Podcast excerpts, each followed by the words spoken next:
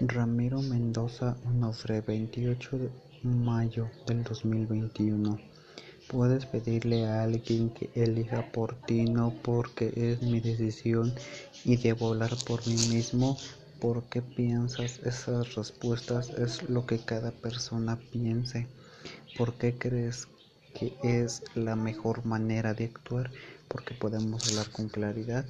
¿Qué recomendarías a otro compañero del telebachillerato comunitario que decida por él mismo y no por otra persona?